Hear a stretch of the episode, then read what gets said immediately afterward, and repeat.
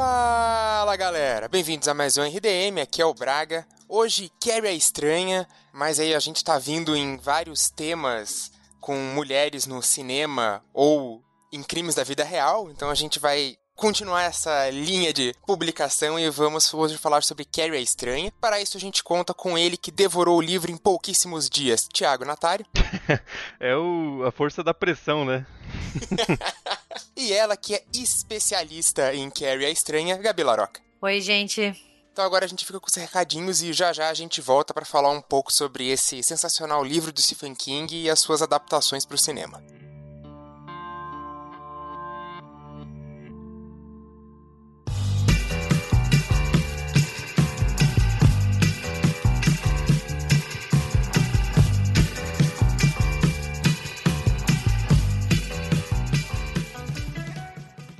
Bom, hoje eu queria falar para vocês duas novidades bem rapidinho. É, a primeira é que a partir de, dessa sexta-feira, então esse episódio vai ao ar no dia 17 de setembro e a partir de sexta-feira, dia 18, a gente vai lançar no Instagram uma promoção que é um box de DVDs com a coleção Amicus Productions da Obras Primas. É um box bem legal, bem bonito. E para participar é aquela regrinha bem simples que vocês estão acostumados. Só tá seguindo o RDM, tá seguindo o Obras Primas no Instagram e curtir o post e marcar dois amigos. Né? E podem fazer isso quantas vezes quiserem. Assim. Podem marcar uh, eh, 10 pessoas em 5 comentários e não tem problema, vocês vão estar participando com cinco cupons, digamos. Então, essa é uma forma da gente tentar ampliar um pouquinho o nosso público do Instagram com essa parceria com a Obras Primas. E também outra coisa que eu queria comentar com vocês é que é, não vou dar muito spoiler, não vou falar muita coisa já para adiantar, mas outubro vai ser um mês bastante especial pro, pro RDM. A gente está pensando vários programas, várias coisas diferentes e sorteios também para fazer na temática do Halloween. Então, o que eu digo para vocês é nos aguardem e também não deixem de nos seguir no Instagram, Twitter e Facebook para acompanhar todas essas novidades, porque a gente vai sempre postando esses sorteios, resultado do sorteio, essas coisas tudo por lá. E também, como sempre, reforço o convite para quem puder, quem quiser, dar uma olhadinha no nosso apoia.se rdm ou pesquisando República do Medo no PicPay, porque a gente tem várias opções de, de apoio, vários, vários tipos de recompensa, e qualquer valor que vocês puderem contribuir ajuda muito, porque é a única forma que a gente pode manter o RDM. Como vocês sabem, a gente não tem patrocínio, não tem anúncio, não tem nada, a gente mantém tudo que a gente faz essas parcerias, promoções, eh, o próprio podcast em si com essa, esse financiamento coletivo. Então, seria muito importante se vocês pudessem e quisessem dar uma olhadinha lá no nosso nas nossas opções. Mas é isso então, a gente fica agora com essa discussão bastante longa e bastante completa sobre um puta clássico do cinema e da literatura de horror que é Carrie Stray.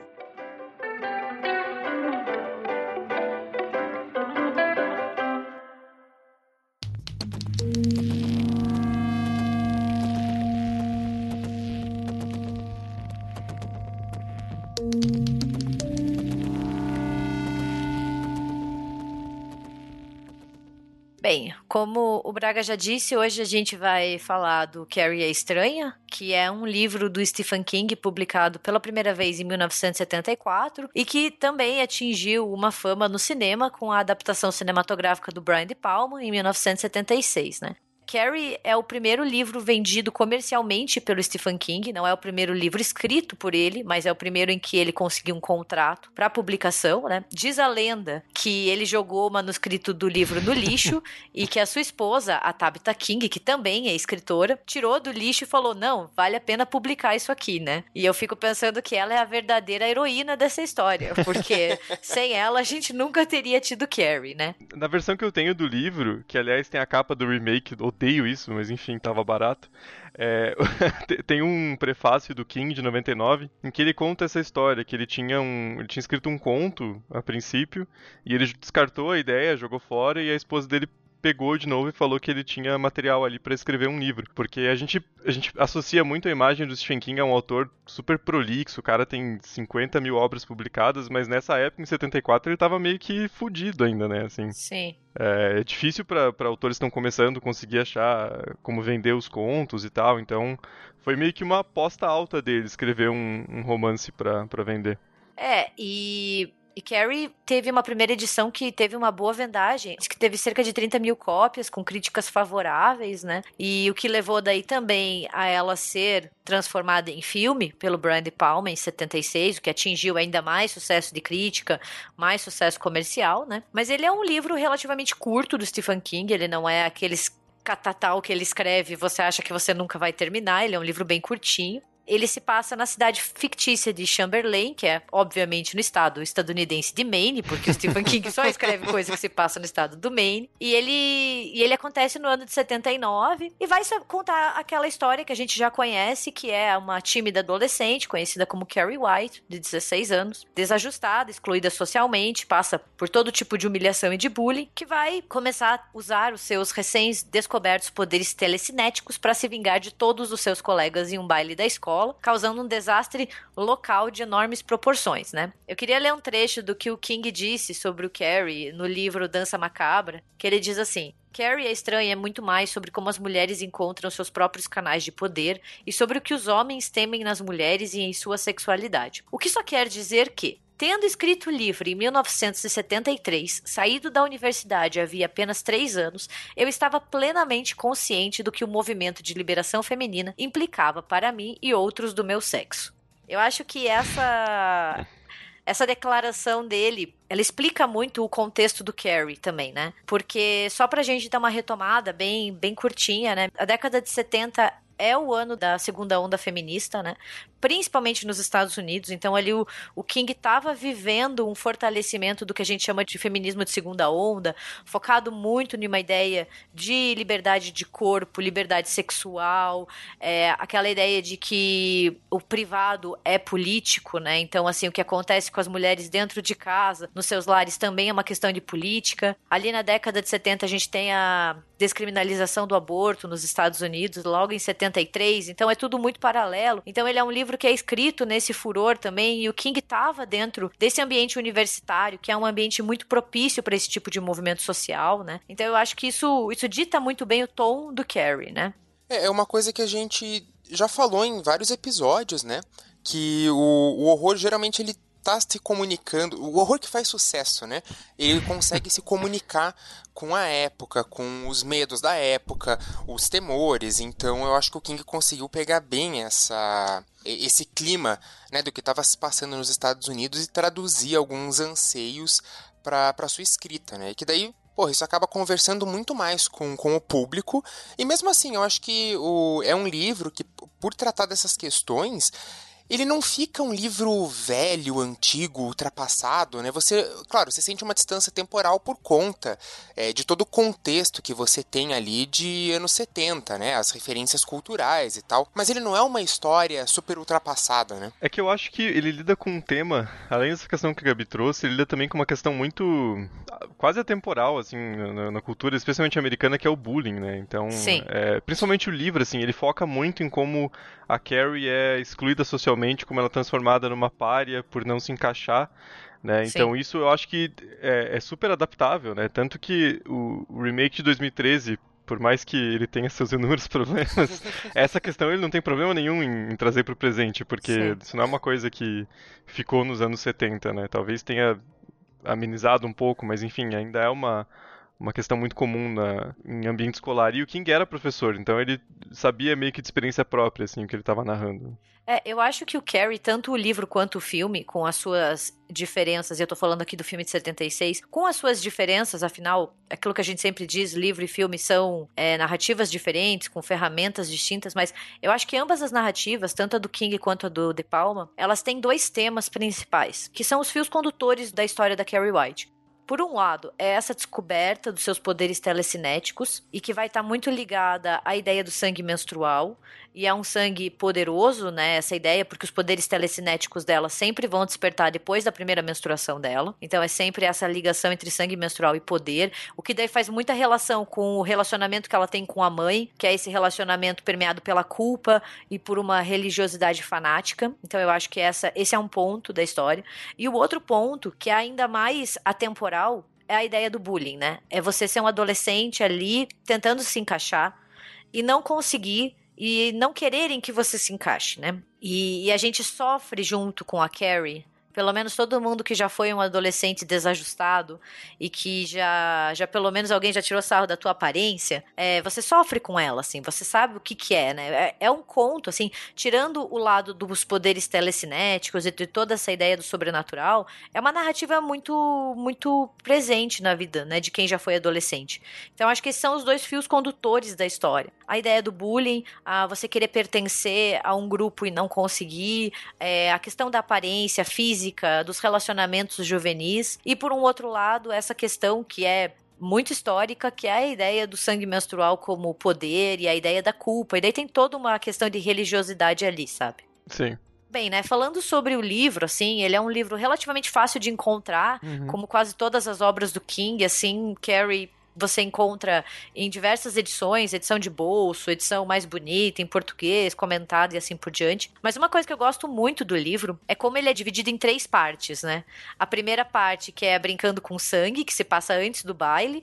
A segunda, que é a noite do baile, que ocorre quando a Carrie opera a vingança. E a última parte, que é Os Escombros, que retrata brevemente o que aconteceu depois, né? E eu acho que o King, ele acerta muito ali, porque ele não tem uma narrativa muito linear, né? É meio que uma história composta resposta intercalada por notícias de jornais, uhum. cartas, artigos sobre telecinesia, depoimentos, né? Daí ele fala até de um caso, que é o caso Carrie White, que uma comissão se reúne para discutir como um tema acadêmico, né? Então eu acho que isso vai enriquecendo a história porque desde a primeira página você já sabe que não vai ter um desfecho feliz. Sim. Por mais que. Assim, quando você começa a ler o Stephen King, você sabe que desfechos felizes são muito raros. Você não se apega muito a um personagem porque a chance dele se fuder é muito grande. Mas eu acho que o, o interessante do Carrie é que desde o começo você sabe que uma tragédia de proporções gigantes aconteceu e ele vai explicando, assim, de uma, uma coisa muito inteligente, que é esse, esses retalhos que ele vai colocando, sabe? Não sei se vocês também sentiram isso, mas é uma coisa que para mim funciona muito, muito bem para um livro.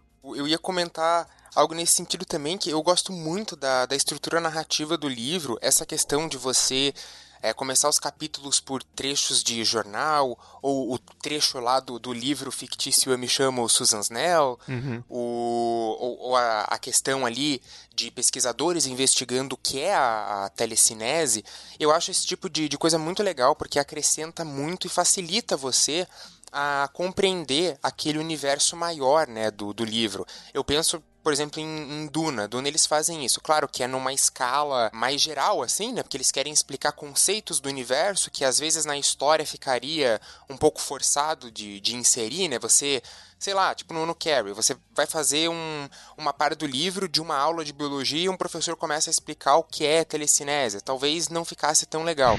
No Carrie, é, não é algo tão geral, tem, tem essas questões mais específicas, né? Porque, claro, é, o livro vai tratar de um caso é, muito específico, mas ele te ajuda a compreender alguns conceitos que depois o King consegue usar sem precisar explicar muito, né? Porque você já teve informações nesses trechinhos selecionados que ele coloca é, no começo de cada capítulo. Eu acho isso sensacional. E além de enriquecer o universo, explicar algumas coisas para além do que a gente está vendo na narrativa principal, eu acho que uma coisa muito legal que permite o King fazer essa, esses recortes e os livros é a questão da tragédia anunciada, né? Que ele faz em praticamente todo o livro, mas que você começa a história nas primeiras páginas sabendo que vai dar alguma merda. E ao invés de estragar a surpresa, estragar a experiência, pelo menos para mim isso me deixa mais ansioso, porque você sabe que vai dar alguma merda, você só tá tentando descobrir junto com a Carrie que, que vai ser. É, e tem, umas, tem coisas que ele faz, tipo, ele cita o nome de um personagem e aí ele fala alguma coisa assim, ah, essa foi a última vez que Tommy viu sua namorada. E você fica tipo, nossa, o Tommy vai morrer, deixa eu ver como. é muito interessante, assim. E esses recortes permitem isso, né? Porque você tá vendo a repercussão do caso antes do caso. É, essa Sim. não linearidade da narrativa dele eu acho muito interessante, não só por tornar o universo mais complexo e mais rico, mas também é, pela própria questão narrativa de você ir seguindo algo que você já sabe que o desfecho vai ser negativo, né? É, e ao fazer isso também, né, por exemplo, ao mostrar que existia uma comissão White, né, que durante um colóquio nacional de fenômenos psíquicos eles discutiram a destruição ocorrida na cidade, ele também não deixa a história distrita ao plano ficcional. Ele acaba aproximando a história do leitor como se ela tivesse realmente acontecido, sabe? Sim. Como se o que, como se aquela tragédia é, no baile de formatura fosse uma coisa que teve repercussão no nosso mundo. E ele faz isso no começo e ele faz isso no final do livro, assim, porque o final do livro tem uma diferença grande com, com o filme, né?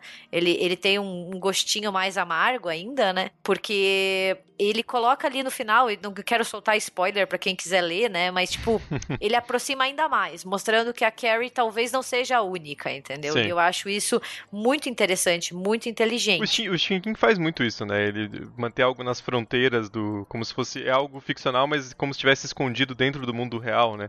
O próprio Iluminado, assim, ele cria essa noção de que existe os. Uh, existe o Shining, ele tá por aí, a gente só não vê. É, é bem interessante essa, esse jogo que ele faz de esconder o, o ficcional dentro do real. É, é, é, que ele não cria aqueles universos em que, sei lá, tipo lá no, no The Witcher, sabe? Que ah, existe a magia aqui uhum. e todo mundo sabe, tem criaturas fantásticas. O universo dele é o universo real. Existe a magia, mas ela tá muitas vezes escondido em algum lugar, tá em algum lugar isolado, tá lá no interior do Maine. É, isso que eu falo, então... não é em então algum lugar, é no Maine, né? é no Maine. Então acho que é, ajuda muito também na em você se identificar com o livro e aproveitar. Não aproveitar, você pode aproveitar qualquer leitura, né? Mas eu acho de da leitura fluir assim, porque você tá tendo coisas do dia a dia, sabe? Aham. Uhum. É, então, né? E a narrativa também é intercalada pelo fluxo de consciência dos personagens, como a Carrie, a senhora White, que é a mãe dela, e a própria Susan, né? Que é a, a mocinha, né? Uhum. E a história, ela é muito parecida com a do filme, assim, tipo, é, não tem uma grande diferença, mas a gente pode comentar algumas coisas que eu acho que foram transformadas ali no, no filme. Mas a, acho que a principal diferença para mim na narrativa do livro pro filme é a aparência da Carrie né? Porque no livro, o Stephen King descreve ela como uma menina que tá ali na adolescência, né? Desengonçada, cheia de espinha, é, acima do peso. Então, tipo, aquela coisa assim, ela não tá dentro de um padrão de beleza ideal, né? Que é aquela coisa daqueles filmes de high school que a gente vê nos Estados Unidos, que eles uhum. parecem que eles estão personagens de 16 anos, mas na verdade é tudo ator de 25, 30 interpretando, né? Se você é adolescente naquela época, você se sente super mal com seu corpo, porque você não vai ter um corpo que nem aquela galera. Mas ela é muito descrita como fora desse padrão de beleza que é baseado em magreza, em pele bonita, cabelo perfeito. E cá entre nós, ninguém na adolescência quase é assim, né? Sim. Porra, e os que são, depois não dura muito tempo, assim também. Fica a dica. E eu acho que essa é a grande diferença, porque daí no filme fica só um pouquinho mais difícil de entender isso, porque a Cissy Spacek, ela tá completamente dentro de um padrão de beleza, entendeu? Sim. Ela é magra, ela é loira, ela é branca, ela tem cabelo liso, sabe? Então, tipo, Não. é um pouquinho só difícil entender como que a personagem sofre bullying pela aparência, porque pelo jeito dela você entende. Tipo, ok, mas pela aparência, e é uma coisa que o King bate muito no livro, né? A aparência da Carrie é uma coisa que leva os colegas a tirarem sarro dela. E no filme fica um pouquinho mais difícil, assim, porque, claro, essa Space que é fenomenal como Carrie, ela passa aquela estranheza dela, aquela aquele medo, aquela timidez que beira, assim, é um antissocial. Mas a única coisa que eu acho que eles pecaram um pouco ali nessa produção foi o, o visual. Porque, pô, a Cissy Spacek não, não tem como você olhar para ela e falar que ela não tá dentro de um padrão de beleza, né? Ela parece uma intercambista sueca, assim, você fica tipo... e ela tem 25 anos, não, não é difícil ela vender. Mas, assim, eu acho que talvez ela até conseguisse, mas o De Palma não ajuda também, né? Porque É. aquela cena inicial do chuveiro é, parece um Sim. soft porn, nem soft porn, né? Assim, é, é super explícito. E é super desnecessário, ele dá uns closes muito fechados no, no corpo dela e ela tá passando sabonete como se estivesse sensualizando. É algo que já cria uma imagem muito muito diferente do que a, atuação dela tenta vender, né? Tanto que eu acho que quando ela começa a, é, quando, quando tem a cena do chuveiro, você até consegue acreditar um pouco que ela seria uma adolescente é, que sofre bullying e tal, mas eu, para mim aquela primeira cena do, da da direção do De Palma estraga muito essa sensação, assim. Só é, resgatando uma, uma coisinha que a Gabi falou ali, disso de ser pessoas mais velhas interpretando, eu acho que o único que tem adolescentes mesmo é o de 2013, né? Que daí você realmente Sim. compra, tipo, não, beleza, essa galera tá, tá na escola mesmo. Que até na outra versão de 2002 também é uma galera que você fica, meu, isso aí é tudo gente da faculdade, isso aí com essa aparência impossível estar no ensino médio. Cara, essa, essa cena inicial do Carrie, ela é porra, uma abertura icônica, assim, do cinema. E eu também concordo com o Thiago, assim. Eles pegam muito é, numa questão de sensualidade. E daí até pergunto pra Gabi se ela não acha que entra naquela questão é, de uma punição pela sexualidade feminina ou pela sensualidade, porque parece que ela tá, tipo, se descobrindo, descobrindo o corpo. Depois vem também a, a questão da menstruação, né? É, acho que não. não acho que tem punição no filme, na real, porque punição mesmo é o que a gente assiste em filmes slashers, tipo uhum. Halloween Sexta-feira 13. Ali ocorre uma punição bem clara logo nos primeiros momentos, que é a ideia do sexo igual à morte, né?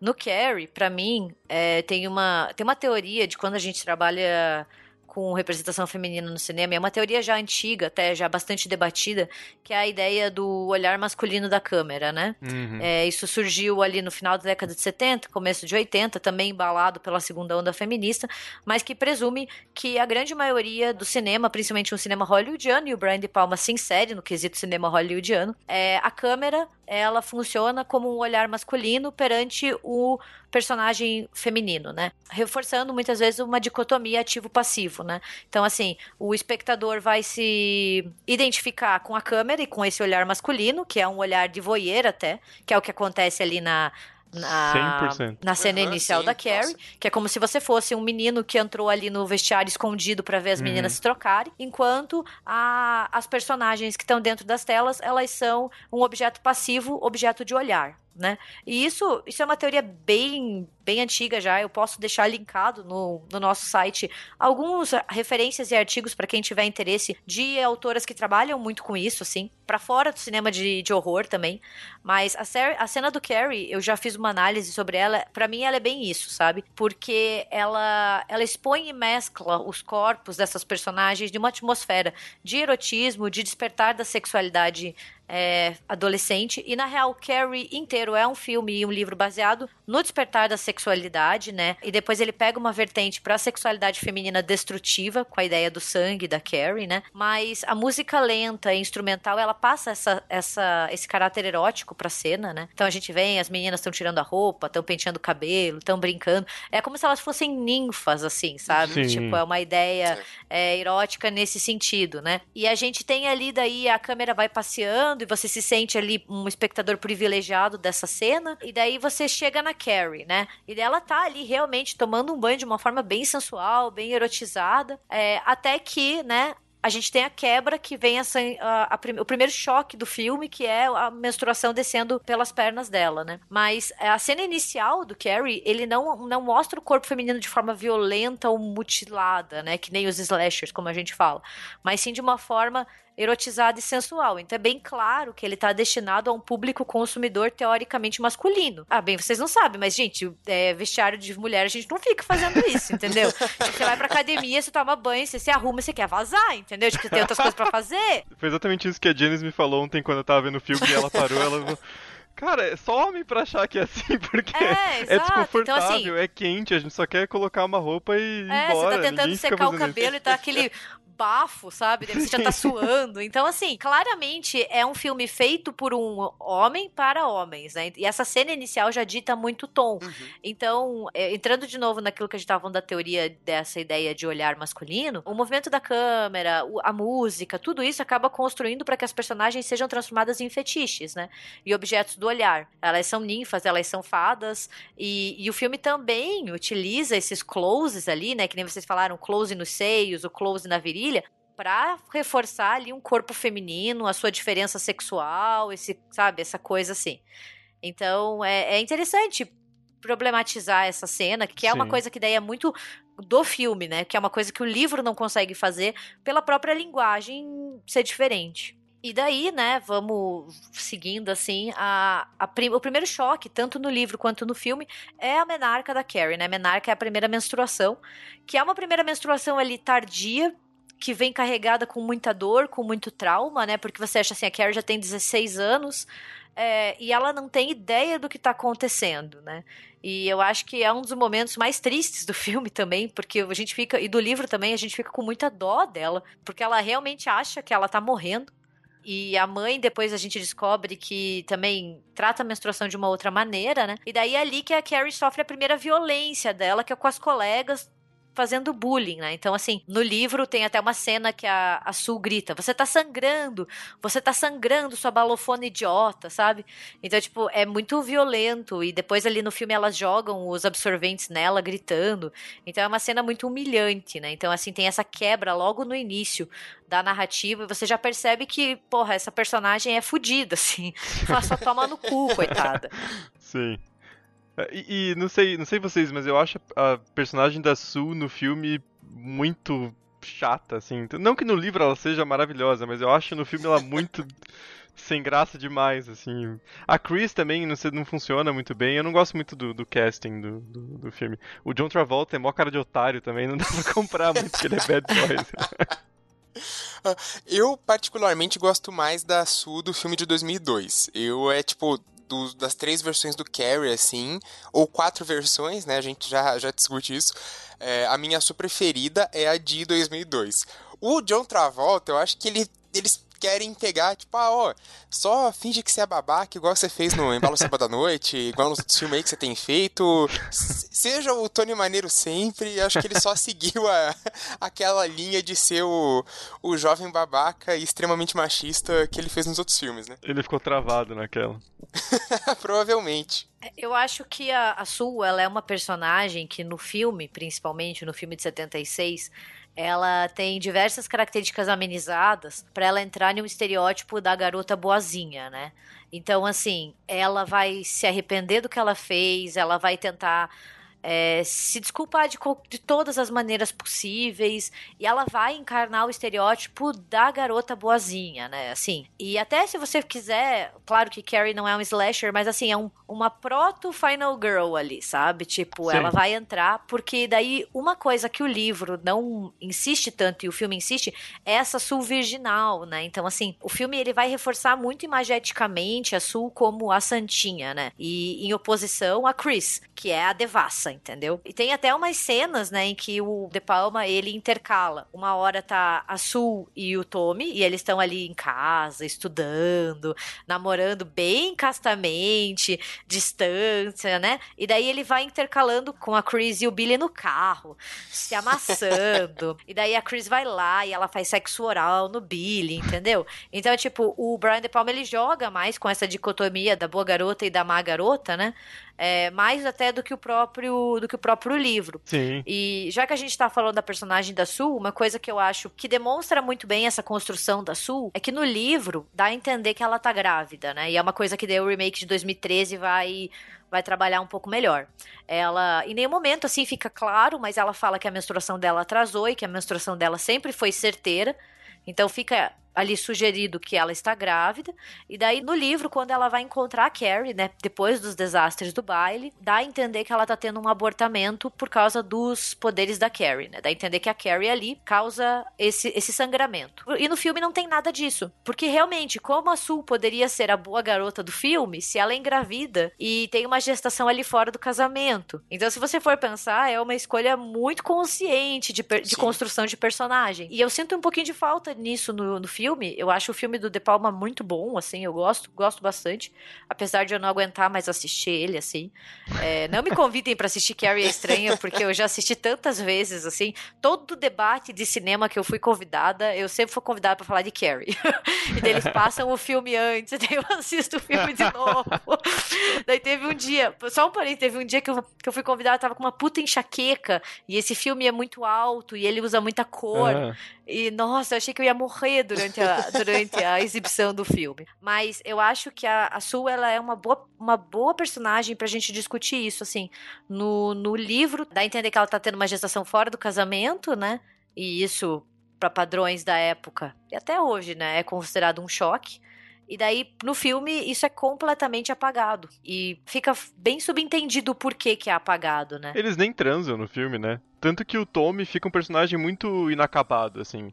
Você não entende por que ele tá fazendo o que ele tá fazendo, porque ele parece simplesmente bonzinho demais, assim. É. Ele, ele é o estereótipo do jock, né? Ele é o cara, o atleta, que é todo mundo gosta dele, é super popular, ele vai conseguir uma bolsa para estudar em uma universidade foda por causa do esporte, então ele é essa figura que é tipo o popularzão do colégio e ele é super bonzinho e aceita sair com a com a Carrie sem nenhum problema, ele faz tudo que a Sue quer, ele é. Ele até beija a Carrie, mora no baile. Fica, fica muito é, incompleto esse, esse essa parte. Eu acho que, na verdade, assim, que, que nem a Gabi falou, gosto muito do filme.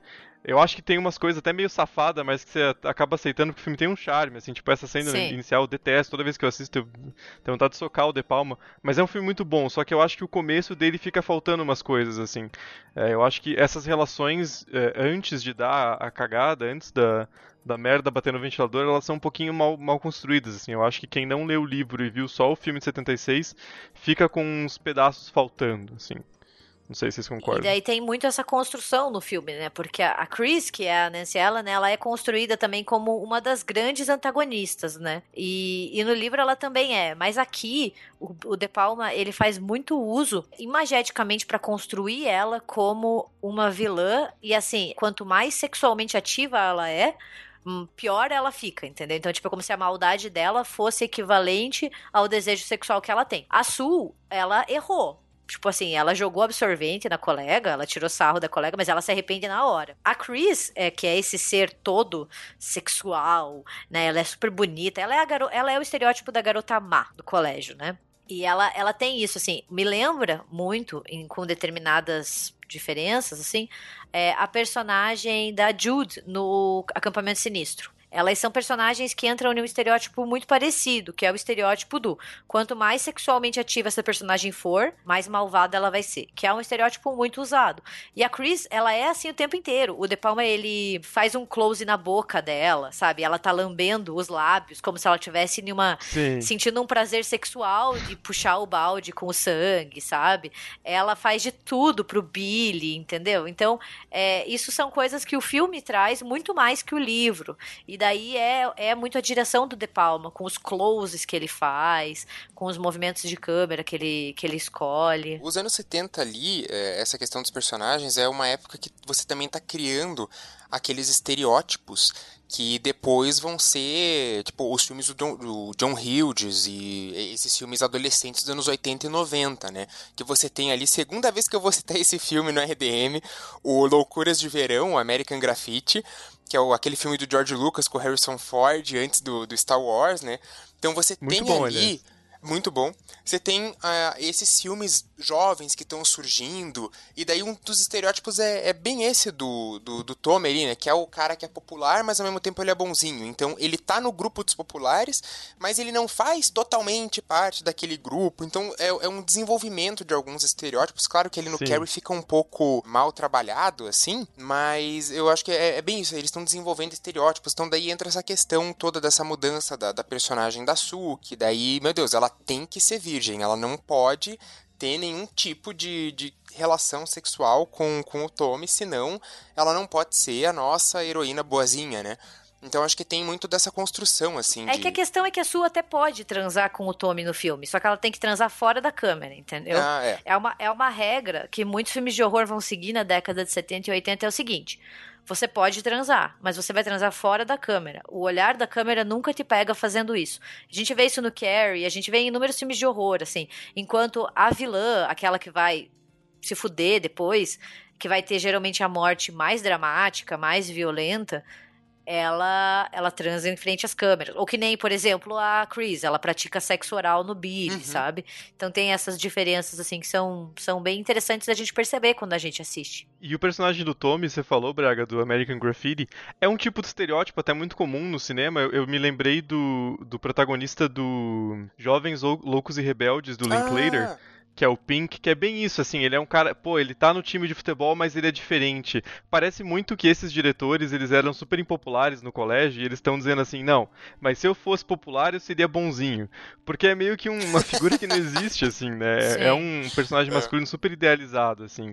Ele Sim. tem tudo na mão, ele é o rei do baile, mas ele também ajuda os, os excluídos, né? Parece que é a pessoa voltando no tempo e dizendo, pô, eu queria conhecer um, um cara é. assim, ou eu queria ser assim. Né? Sim, Porque sim. cá entre nós, nossa, todo mundo que, que foi pro ensino médio, você sabe que essa galera não era assim, né? Na sua grande maioria, honestamente. Tipo, e o, o, Tommy, ele, desde o momento, ele é o príncipe encantado, né? Da, da, ele é criado como isso, assim, até a cena do baile culmina nessa transformação, né? Ele ali cuidando dela, ele até dá um beijo pra, pra criar Sim. esse ambiente romântico, né? Mas o, o Carrie, né, tanto o livro quanto o filme, ele é muito baseado nessa vivência da escola, do ensino médio, que a gente chama do high school estadunidense, né? E muito desses estereótipos e esse tipo de vivência, tipo o baile, que é uma coisa que aqui no Brasil a gente não tem muito, né? A ideia do baile de formatura, que eles esperam a vida inteira para saber quem vai ser o rei e a rainha do baile, que é uma coisa que aqui não tá muito na nossa cultura, né? Não é uma coisa que a Sim. gente está muito acostumado. Então o Carrie, ele tem muito dessas raízes, ele, ele se baseia muito na narrativa e imageticamente nisso. E acho que, que isso dá uma potência também para a ideia de bullying, né? Só que eu acho que a narrativa também ganha, a história do Stephen King, o filme do De Palma ganha, porque ao mesmo tempo que ele tá muito ali localizado no ambiente do high school estadunidense, bullying acontece no mundo inteiro, entendeu? Então a história da Carrie, querendo ou não, é uma coisa que você pode se reconhecer com ela, você pode sentir a dor dela, né? Porque ali, assim, a gente também tá. O Carrie é um filme muito, entre muitas aspas, porque é um, um termo que eu não gosto muito, ele é muito de um universo feminino, né? Tipo, entre muitas aspas, porque eu detesto esse termo. Mas só pra ter uma ideia.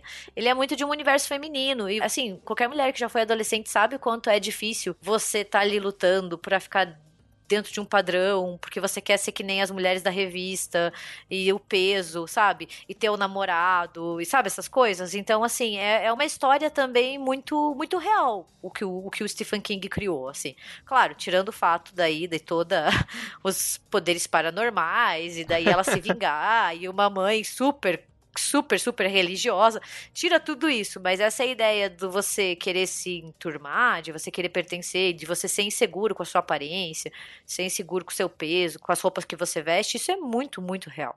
If I concentrate hard enough, I can move things. É, outra coisa que.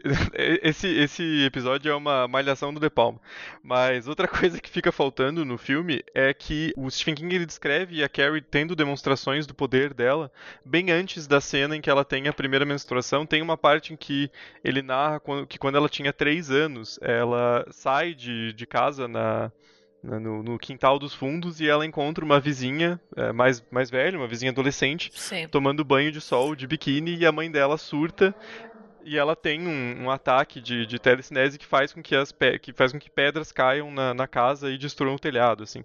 E eu acho que isso faz um pouco de falta, porque ali no, no, no, livro eu acho que tem uma construção muito melhor, muito mais complexa da relação dela com a mãe e quanto a religiosidade da mãe faz com que ela segure os poderes, faz com que aquilo seja reprimido, né? Eu acho que no filme é mais usado essa violência fanática da mãe é mais usada para dar o clímax final, mas eu acho que no livro é mais bem construído para mostrar por que, que os, os poderes da Carrie ficaram escondidos e ficaram reprimidos até aquele ponto que ela tem a, a menstruação. As duas coisas estão conectadas, né? Como se a mãe dela tivesse é, meio que forçando ela a, a segurar aquilo dentro dela, enfim.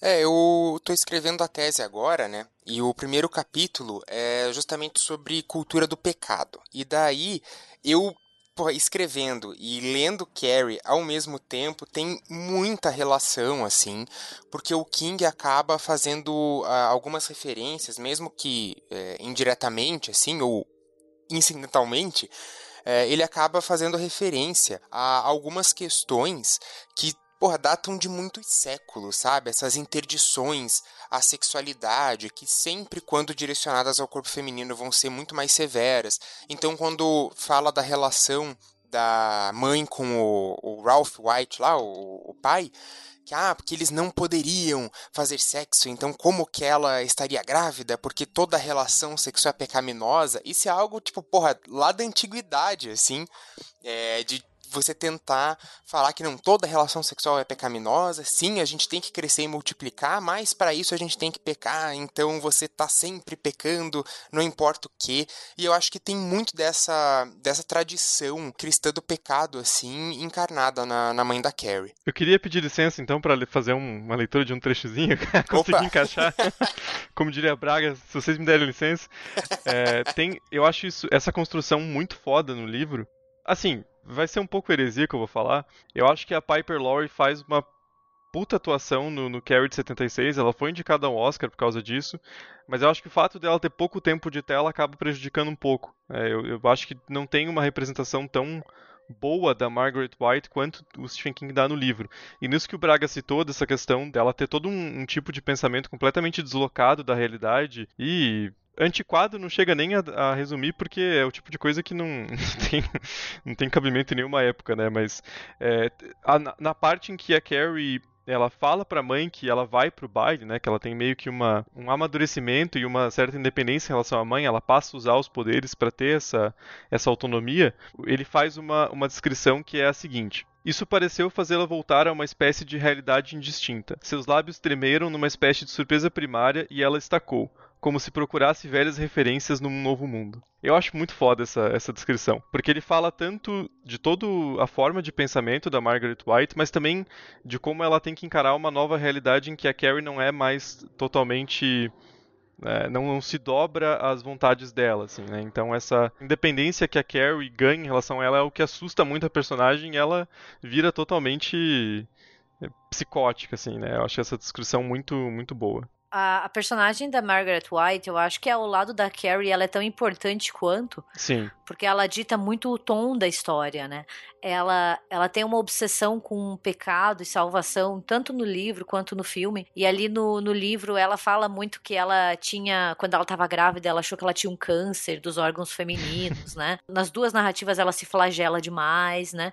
E o pai da Carrie, ele é mencionado bem poucas vezes, mas daí ela sempre, sempre vai dar a entender que sexo é a maldição da cópula, então ela recorre muito à história de Adão e Eva, né? É assim, é recorrente, ela fala da serpente, né? Daí ela fala que a menstruação é uma herança de Eva, e isso é uma, uma coisa que a gente vê demais na tradição judaico-cristã, né? Essa ideia de que as mulheres sangram porque Eva desobedeceu as regras, foi expulsa do paraíso, e daí ela foi imbuída das dores do parto, a menstruação e assim por diante. Então, assim, é como se todas as mulheres fossem filhas de Eva e sofressem por esse estigma, sofressem por esse pecado, né? E ali no livro a gente tem uma exploração um pouquinho maior desse passado dela, né? Tanto dá a entender que ela sofreu um aborto espontâneo antes de conceber a Carrie, Sim. dela já vê isso como uma, um castigo por uma, por uma relação sexual fora do casamento casamento, né, antes de casar com o pai da Carrie. Então, assim, o sexo para ela, ele é visto muito por um viés é, judaico-cristã de culpa e punição. Né? E é culpa, punição, e quando a mulher engravida, ela vai sofrer com as dores do parto, porque Eva sofreu com as dores do parto. Então, assim, é como se a gente tivesse fadada a repetir sempre essa história. E, na real, isso, isso traduz né, um medo e uma ansiedade histórica em relação à figura e à sexualidade femininas, é, dotada de uma linguagem religiosa e com muitas referências bíblicas, né? É, porque a, a, a senhora White, ela comunica né, uma tradição que vê a sexualidade feminina como uma herança do diabo, que é responsável pela queda do ser humano do paraíso. Então, ela, ela vai lá falar, tanto no livro quanto no filme, né, que ela tem que salvar a filha, porque com o sangue os meninos vão vir, né, como animais, eles sentem o cheiro e eles vêm atrás da filha. Então, para ela, é um jogo de salvação, né, de salvação e punição o tempo inteiro. E acho muito interessante quando a Carrie volta, né, ali no filme, é, da escola, depois dos eventos no vestiário, né, depois de toda aquela humilhação, ela vai confrontar a mãe, né? Por ter omitido a existência da menstruação, né? E daí a Margaret, ela vai, vai ditar o tom do pensamento dela, ela pega, vai recorrer à história de Adão e Eva, ela vai falar, e dela fala pra filha se ajoelhar, né? Falando que se a Carrie tivesse permanecido pura e sem pecados, a maldição do sangue não teria vindo, né? Então ela fala que nós mulheres precisamos pedir perdão pelas almas fracas, perversas e pecadoras. Então, assim, se a gente não questiona muito, parece que a senhora White só é louca. Uhum. Tipo, ela é só vista como uma personagem personagem doida, né? Mas na verdade, ela tá dentro de uma tradição muito antiga, né? E é uma tradição cristã, principalmente, que vai vai trabalhar com essa ideia de que a menstruação é uma maldição hereditária entre as mulheres, né? Tanto que por muito tempo é, as mulheres eram proibidas de entrar na igreja menstruadas, porque o sangue era visto como uma coisa poderosa, como uma coisa suja, como uma maldição mesmo. Então tem muitos tabus e muitos interditos em volta da menstruação e da sexualidade feminina, principalmente por um viés do cristianismo, que o filme vai pegar e vai atualizar pela personagem. E eu acho isso muito interessante, sabe? Porque ali a, a, a senhora White, ela vai comunicar justamente essa imagem ambígua da mulher que é produzida pelo cristianismo, que é associada ora ao pecado, ora a salvação. Então, assim, você oscila entre dois polos extremos. Um é a figura negativa de Eva, que é responsável pela queda humana, pelo menos em algumas das interpretações, e a redenção por meio da Virgem Maria, que é aquela mulher intocável e praticamente inalcançável, né? Então eu acho muito importante a gente ter em mente isso e, e só pegando assim um gancho rapidinho para você, o Thiago acho que pode não sei se você pensou nisso, mas um elemento do filme que é muito importante para isso é a casa da família White, né? Que é, é, construído como um ambiente de religião, de adoração e de uma devoção fervorosa, né? Então, assim, é velas, é imagens de santo, tem aquele Jesus horroroso quando a Carrie fica presa dentro do do armário, e é uma religião, que nem a gente falou no, no episódio do The Lodge, não é uma religião que conforta, não é uma religião que salva, é uma religião que oprime, que sufoca, que, que causa dor, é aquela religião de punição, né? Então, Sim. assim, é, é, a casa é escura, né? Ela, ela tem livros, imagens, crucifixos com. É, tudo é uma conotação religiosa. Tudo isso parece que é para criar esse ambiente onde a senhora White domina, né? Onde ela tem esse, esse recanto dela. Isso é uma coisa que eu também acho faltante no, no filme, até porque é uma coisa que eu gosto muito da descrição no livro, é que a senhora White não é uma porque, de novo, a Piper Laurie também é uma mulher super bonita, ela tá num padrão. A, a, Margaret White do livro é uma mulher grande. Essa é quase toda a descrição que o King dá no livro, né?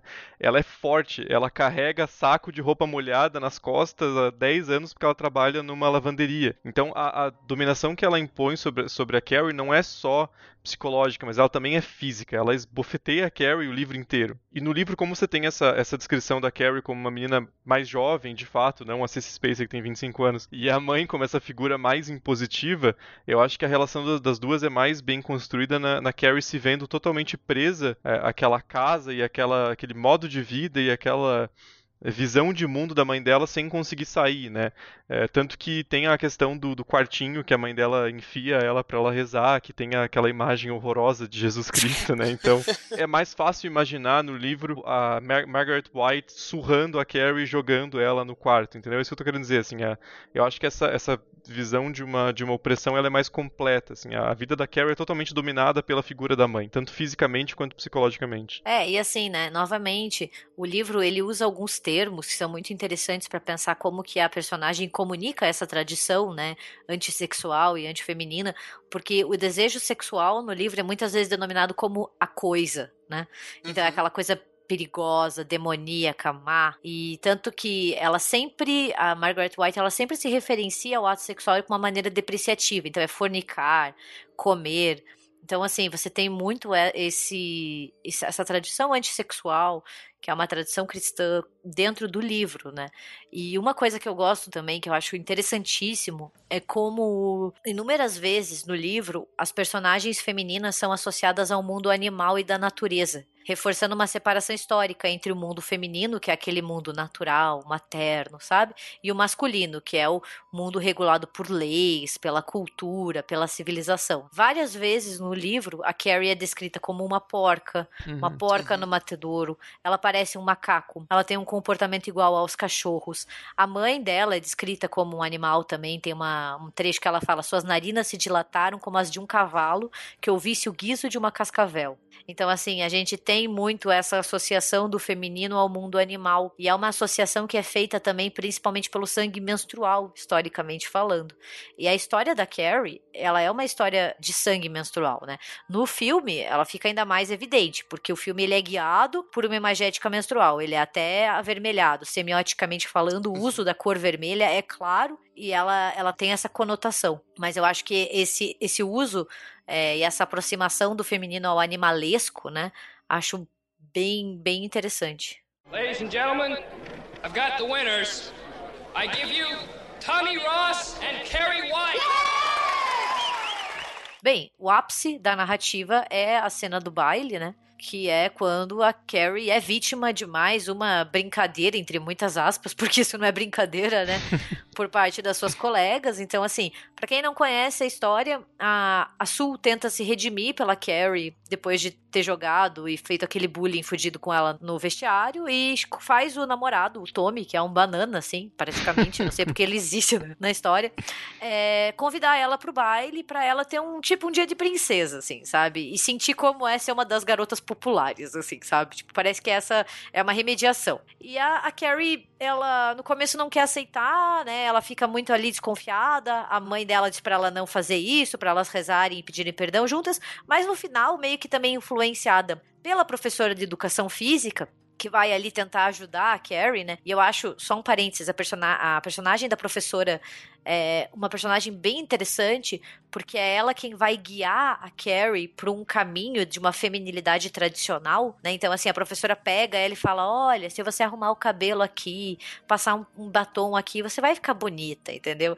Então, a professora ela pega ela e meio que insere ela nesse estereótipo de uma feminilidade tradicional ligada a essa beleza, a se arrumar, entendeu? Que é uma coisa que o filme ressalta bastante. E daí a Carrie vai pro baile, né? Ela peita a mãe, né? Ela tem um embate acho que é um dos primeiros confrontos que ela tem com a mãe, onde ela diz não, eu vou. E no começo, assim, agora falando especificamente do filme, porque eu acho que é uma cena que funciona muito bem no filme, Sim. por contar com o auxílio da imagem, né? Eu acho que nesse aspecto o filme supera o livro, porque ele conta com um recurso que não tem no, no numa obra literária, né? E a, e a direção do De Palma, que tinha atrapalhado o filme inteiro, vai ali e faz uma, uma das, Funciona uma das cenas e sequências mais icônicas da história do cinema, com o split screen e o caralho, com aquele foco de três, quatro planos no mesmo. como se estivesse no mesmo, no mesmo enquadramento e no mesmo plano. É sensacional, não tem nem o que falar. Sim. A cena é muito foda. E daí ele vai jogar muito com o uso de cores entre o azul e o vermelho, né? Semioticamente ele vai usar tempo inteiro azul e vermelho nessa cena. Mas então ela tá ali no baile, né? Ali no, no, no ginásio, com o Tommy, com os amigos do Tommy, todo mundo super é, recebeu ela. E assim, é, o espectador é meio enganado, né? Ali por um breve momento a gente acha que ela vai alcançar um final feliz, assim. Por mais que a gente já saiba o final, a gente fica assim, nossa, ela tá se encaixando ali no ambiente escolar, ela tá uhum. feliz, né? A própria decoração do ginásio, cheio de estrelas, brilhos, contribui para a criação de um lugar mágico, né? Parece que era um sonho que estava se transformando em realidade ali, que a Carrie tava virando assim do patinho feio, ela tá virando um cisne, né? Só que a felicidade dela dura muito pouco porque ali, como espectador, de novo, a gente tem uma visão privilegiada que os personagens não têm, então a gente dá aquela roubadinha, né? O De Palma, ele dá esse, esse bônus pra gente, esse mimo, porque a gente começa a ver que os resultados do concurso de rei e rainha estão sendo alterados. E daí a gente também começa a ver que a Chris, que não foi pro baile, porque ela foi castigada pela brincadeira, tramou uma super vingança e tem ali um balde com sangue de porco numa das vigas esperando para ser derrubada. Então, eles estão manipulando o resultado para que a Carrie seja rainha e eles possam despejar esse sangue de porco nela e humilhar ela mais uma vez, né? E daí, assim, de novo a gente é enganado, porque no momento da coroação, né, quando o casal é aplaudido e conduzido pro palco do ginásio, a, a Carrie realmente parece, né, aquela princesa dos contos de fada, ela foi transformada ali, ela tá bonita, delicada, ela tá feliz. Acho que é a única vez do filme que a gente vê ela feliz, né? Uhum. Sem preocupação só que isso dura muito pouco porque a Chris vai lá e puxa um, o balde com sangue de porco e eu acho muito muito importante como é ela que vai e puxa, né? O Billy ele hesita, ela vai lá e não, ela é tão má que ela não pensa duas vezes, ela puxa, né? Enquanto no livro é o contrário, né? Exato. Uhum. Então você tem essa construção, né? E daí a Carrie ela entra em um transe, né, de vingativo assim, porque daí ela começa a, a imaginar que todo mundo tá rindo dela, né? Inclusive a professora da educação física, as pessoas que estavam ali com ela, e de uma humilhação ela ela muda, né? E eu acho que é o ponto de virada do filme. Né? Essa cena no livro, ela tem uma certa intencionalidade, né? Porque ela tá ela que ela esteja planejando, mas ela tá pensando em tipo as portas vão fechar, as portas fecham. Agora não sei o que vai atingir não sei quem. Ela, ela tem uma certa intencionalidade nessa vingança, né? Que é uma coisa que. Até no, no de 76, mas acho que daí distancia de, de uma outra versão, a, a de 2002, que ela. É, fica em outro planeta, assim, ela sai dela e parece que não é ela que tá fazendo as coisas, porque ela tá num, num transe completo. Mas tem uma certa intencionalidade, né? Principalmente aquela hora que ela fala, ah, eles estão tentando abrir as portas, mas para mim é muito fácil deixar a porta fechada. E eles não vão conseguir abrir, porque sou eu que tô segurando. É que o livro, por ser um livro, é mais descritivo também, né? É, então ele, ele vai mostrando passo a passo Sim. das coisas que ela tá fazendo, né?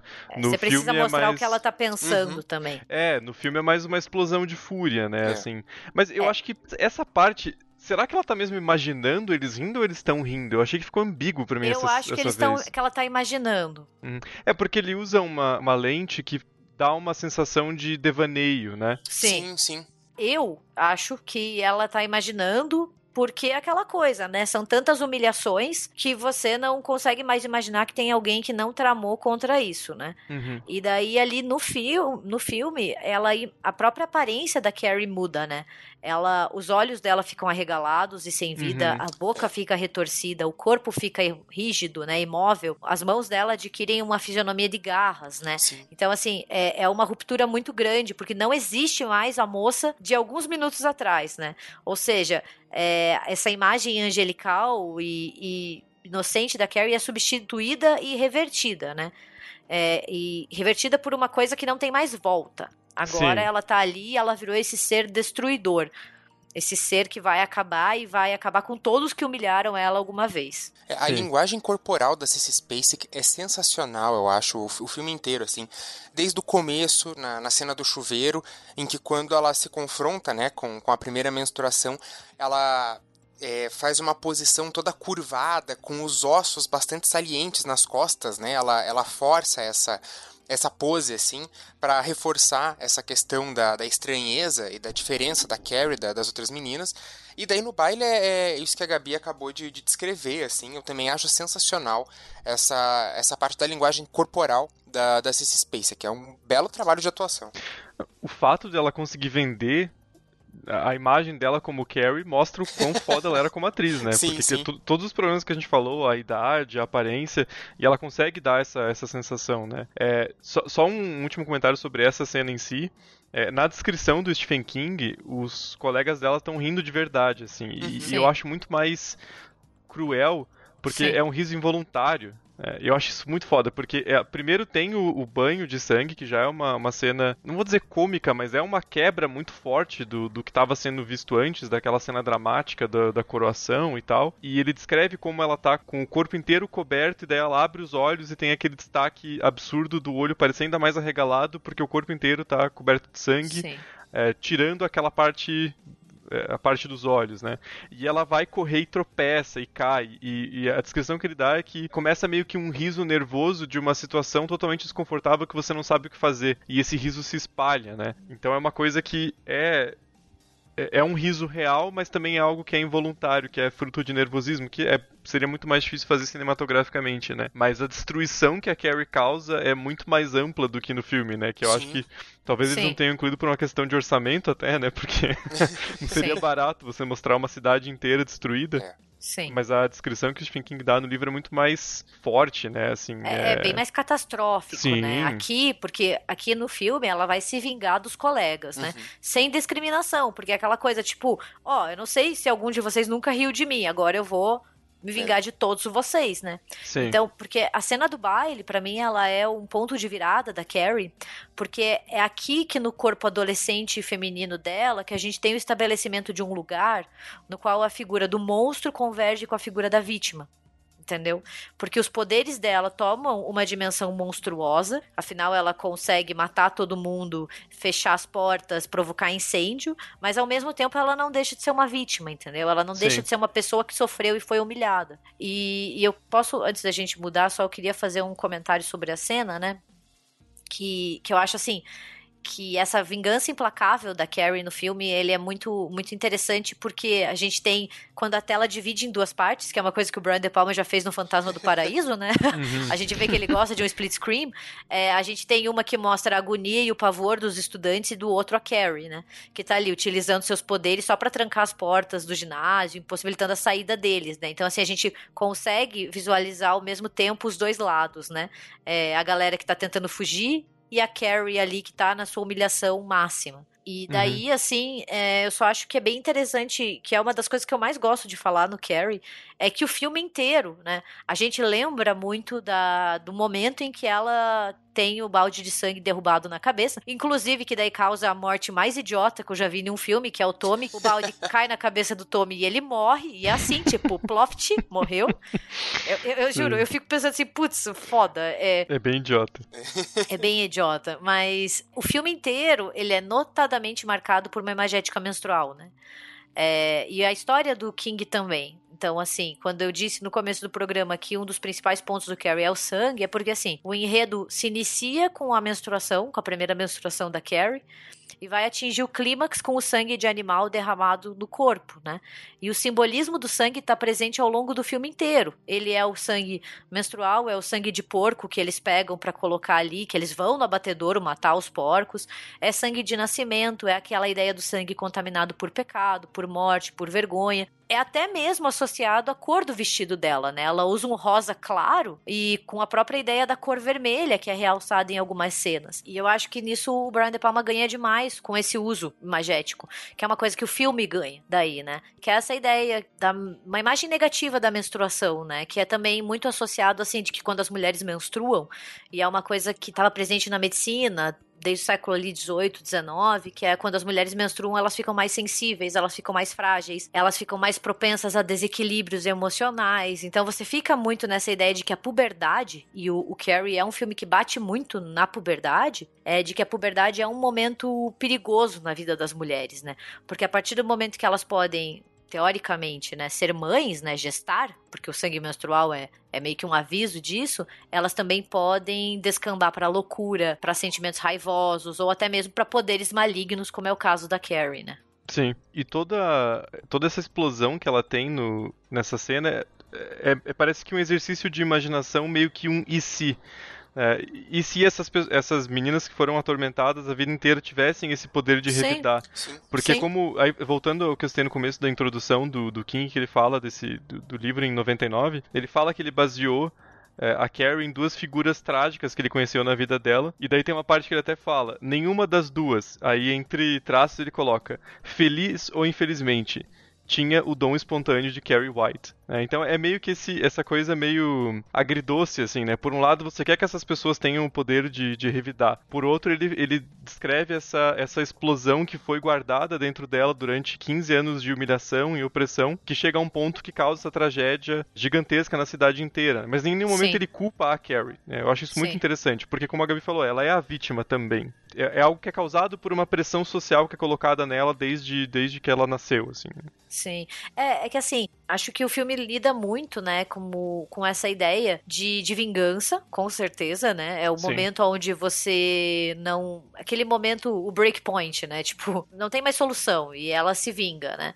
E eu acho também que o filme e o livro eles traçam é, paralelos com diversas histórias, sejam elas mitológicas, religiosas, cinematográficas ou literários, aonde o poder sobrenatural feminino está relacionado ao seu sistema reprodutor, entendeu? Particularmente a menstruação, que no Carrie também é vista como sinal de pecado, né? Então acho que, que é um ponto muito importante, porque o sangue, né, que é esse sangue poderoso e mágico, né, que potencializa, porque no filme dá a entender que ela, ela desperta os poderes com a menarca. No livro a Sim. gente já fica sabendo que talvez eles só foram fortalecidos, né, com essa com essa menstruação. Mas esse sangue que é o responsável por, sei lá, passar dela da puberdade para para fase adulta, né, que é esse essa período de transformação, ele também é responsável por toda a desgraça dela, entendeu? Porque os poderes dela é muito triste, porque ela não consegue usar esses poderes para uma coisa boa, né? Na verdade, Sim. ela termina, ela se fode, né, no uhum. final. Então, tipo, eu vejo tanto o livro do King quanto o filme como a Carrie também serve como um alerta para os perigos e para os estragos que o desejo sexual feminino pode causar. Em consonância com tudo isso que a gente já disse, sabe? Já que esses poderes delas são também, além do sangue, né, dessa, dessa questão, são uma inscrição violenta dos seus desejos, né, que são reprimidos pela mãe. Em diversos momentos a gente vê ela se interessando pelo Tommy, né, se interessando pelo seu corpo e parece que tudo volta ali para mostrar, olha, isso é perigoso. Essas mulheres precisam ser contidas, precisam ser controladas, porque ali é no corpo feminino que você pode descambar pra loucura, sabe? Pro perigo, pra perda de controle. Tanto que todas as personagens centrais são, são mulheres, né? Você tem que, nem você falou, a figura Sim. da professora que orienta ela de certa forma é uma mulher. A principal antagonista, vilã, é a Chris, também é uma mulher. A, a figura da Sul também está sempre presente. A figura que oprime ela é a mãe. Então, Sim. que nem você falou, tem esse, esse, esse universo feminino, digamos, né? É, assim, eu acho que no final, por mais de tudo, né, por mais que, que seja meio que um aviso, né, ó, cuidado com o desejo sexual feminino, é, e toda essa tradução e comunicação de uma tradição antifeminina e antissexual, eu acho que a gente é encorajado a criar uma simpatia com ela, né, no final das ah, contas. Sim. sim. Porque por mais que ela vire essa figura monstruosa, né, essa figura assassina, ela na real é uma adolescente aterrorizada pelo despertar ali da sexualidade, pela uma consequente incapacidade de se manter inserida nesses padrões tão rígidos impostos à feminilidade, é, ali tentando reprimir seus desejos, tentando se inserir, tentando se encaixar, tentando fazer com que a mãe gostasse dela e, e, tratasse ela com mais amor, com mais carinho, né? Mas no fim, assim, esse desfecho trágico dela, tanto no livro quanto no filme, acaba dialogando claramente com um discurso médico ali dos séculos 18 e 19, que vai dizer que mulheres após a puberdade estão sempre ameaçadas por forças que podem levar elas à loucura. Qualquer deslize e as mulheres podem perder essa normalidade entre muitas aspas, né? E uma das únicas, um dos únicos adolescentes que sobrevive à noite do baile é a Sue, né? Que Exato. como a gente comentou, que é esse estereótipo da, da boazinha, né? Exato. Que é aquela que mantém a sua sexualidade sob controle, né? Sim. Ela não só sobrevive, como ela tem um abortamento de gestação, né? Sim. Você falou para ela não ter essa, essa gravidez fora do, por isso que eu gostaria digamos. de ver essa, esse ponto do enredo no filme, porque daí seria ainda mais imageticamente um ciclo, sabe? Sim, sim. Um ciclo, porque é aquela ideia do sangue que traz a vida também traz a morte. Sabe? E é uma ambiguidade muito presente na menstruação, porque as mulheres sempre estiveram mais próximas à morte do que os homens, né?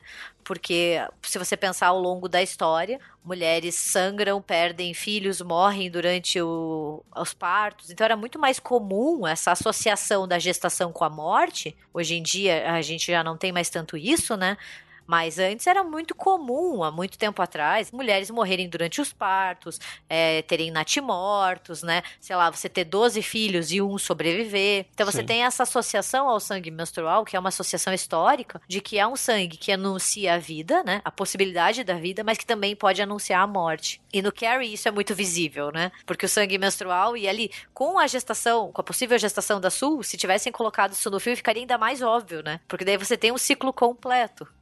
Só para complementar essa, essa coisa que a Gabi falou, já que ela falou ali do, do século XVIII, vou aproveitar o gancho e falar mais um pouquinho de coisas que eu encontrei na pesquisa, porque é, justamente a questão do, do útero, assim, ela é, era vista não só pela tradição cristã, mas se a gente pega mesmo pela filosofia e principalmente pela medicina, nossa, cara, o útero é tipo o órgão mais tenebroso que existe, porque a partir dele são várias doenças extremamente misteriosas que podem matar a mulher do nada.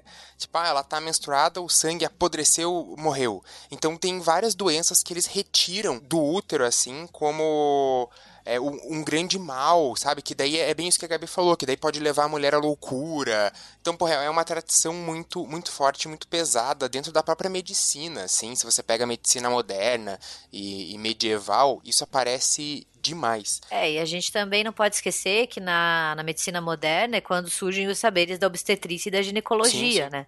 Então daí você tem uma divisão marcadamente de uma medicina feminina. Uhum voltada para um estudo desse corpo feminino, desse corpo que é anatomicamente diferente, né? A gente trabalha muito com essa ideia de que o corpo feminino ele é construído durante a história como diferente do corpo masculino, né? Como um outro do corpo masculino. O surgimento desses saberes médicos da obstetrícia e da ginecologia eles reforçam ainda mais, né? Esse corpo diferente, esse corpo que precisa de uma atenção a mais, que sempre está mais no limiar da loucura, da fragilidade.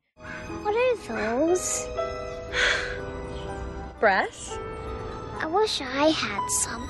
You have to wait a few years, but you'll get them. And I bet they'll be real pretty too. No, I won't. Mom says good girls don't. É, nos dirigindo para o final do filme, é, eu até não sabia que tinha uma diferença é, tão grande. Eu já tinha ouvido falar, né, que o Brian De Palma tinha introduzido é, uma cena a mais, então eu achava que era, é, era bem mais parecido, porque no livro é muito trágico que ela retorna para matar a sua mãe, né, finalizar a Margaret uhum. White, e ela acaba sendo esfaqueada. E ela sai, encontra a Sue e ela termina morrendo, é, sangrando ali. Eu, é, é, bastante triste. Acho que entra também nisso que a Gabi falou, sabe? Que a gente é, adquire é, um, uma certa simpatia pela Carrie. E, porra, eu, eu fiquei muito triste, assim, que ela, que ela morre daquele jeito. É um, é um jeito muito triste, muito trágico. É, só, só lembrando que no livro ela mata a mãe fazendo o coração parar de bater, né? Uhum. Então, assim, ela. Falei que você ia falar? Uh, não, não. Mas agora vai. É, ela usa os poderes dela, já enfraquecidos, para fazer o coração parar de bater. E eu acho que daí o, o De Palma tinha um pepinão na mão, porque não é uma morte uhum. muito impactante, sabe? E você precisa Sim. no filme, teoricamente, de uma coisa um tchan, uhum. né? Assim, alguma coisa que, que, que marque mais. Então eu acho que a morte da Margaret no filme é melhor, no sentido assim, é mais foda, mas eu acho que combina ainda mais com o tom da história. Mas no livro é mais temático, né? Porque ela faz o sangue parar de circular. É. Sim. A Margaret morre porque é, ele descreve como as pernas e os braços dela ficam totalmente brancos e Sim. só desfalecem porque o sangue não circula mais, assim, né? Sim. E, e eu acho que no livro tem uma descrição mais interessante, porque a Carrie não morre na casa desabando, ela morre com a Sue, né? É. Sim. E tem essa contraposição, e eu sinto que no livro tem mais essa, essa questão trágica de uma pessoa, de um indivíduo com um potencial gigantesco, um potencial imenso, que morre e se esvai em questão de segundos por por uma facada que ela levou da própria mãe, assim, né? o Stephen King também é bem filho da puta, né? Porque todos, quase todos os livros dele terminam com, com, com ódio da humanidade, assim, né? É, tem umas descrições super pesadas e, e, você vai vendo também, como a gente falou desses recortes, como toda a questão da, da telecinesia é encoberta e que se coloca como um, um grande azar, que todas as tubulações de, de gás se abriram ao mesmo tempo, que não tinha mais água, mas foi só acaso, assim, né? É bem, é bem interessante essa construção. É, e assim, daí eu acho que o King, ele ganha muito nesse final, e assim, se você não leu Carrie Extra e se incomodar com spoiler, pulha minha próxima fala, deixa o aviso, né? Mas a última página do livro, assim, ela traz uma carta datada do dia 3 de maio de 88, ou seja, anos depois, porque a história tá assim em 79. Já se passou o caso da Carrie White, né? E na verdade é uma dona de casa no estado do Tennessee. Então, assim, ela não tá nem no Maine, relatando que a filha de dois anos consegue mexer com a mente as bolas de gude do irmão mais velho, igual a sua bisavó. Então eu acho que o King é muito inteligente na narrativa, porque ele dá aquela sugestão assim: olha, a Carrie não foi um caso isolado, né? Existem outras Carries, outras potências de Carrie ao redor do mundo. E daí casa também com essa ideia, né, de que, olha, as mulheres aí, elas podem ser meio perigosas, tem que ficar de olho. Olha a destruição que essa daí causou, mas ela não era a única.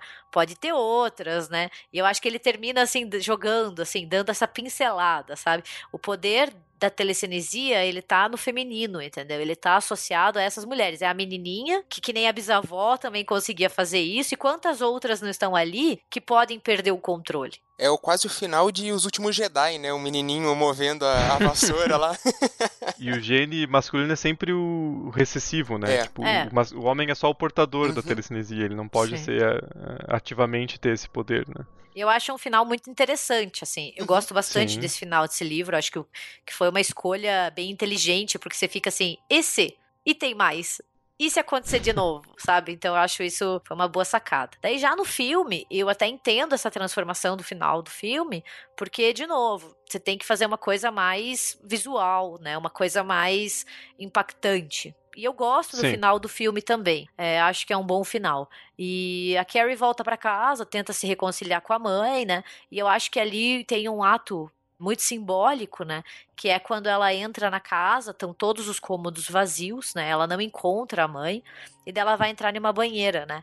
E daí é- ela, o banho tem que livrar ela dessas impurezas e desses pecados. Então é uma coisa muito simbólica, como se ela estivesse saindo desse transe destruidor, né? Tirando esse sangue que tá contaminando ela e voltando ao mundo materno, né? Então daí ela sai do banho, daí ela coloca uma camisola branca. Então é esse uso do branco como angelical, como um retorno pureza, enquanto o vermelho é o imundo, é, é o mundo animal, é o pecado, né?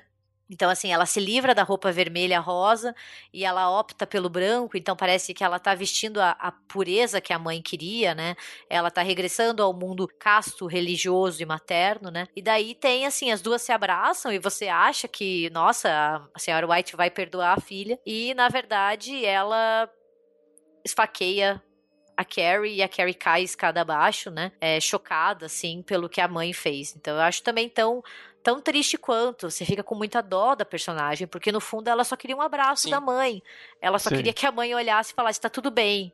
Sabe, acabou, eu vou cuidar de você. E não, daí a mãe acaba entrando de novo naquele, naquela eloquência de não, porque o sexo é sujo, toque imundo, sabe? Então ela esfaqueia a Carrie numa punição máxima. E daí que vem a morte, que eu acho que foi uma morte muito bem pensada pro roteiro, assim, que a Carrie ela comanda mentalmente, né, também já enfraquecida, uma quantidade de facas e objetos afiados que atingem a mãe e penduram ela em uma pose muito similar a de Jesus Cristo sendo crucificado.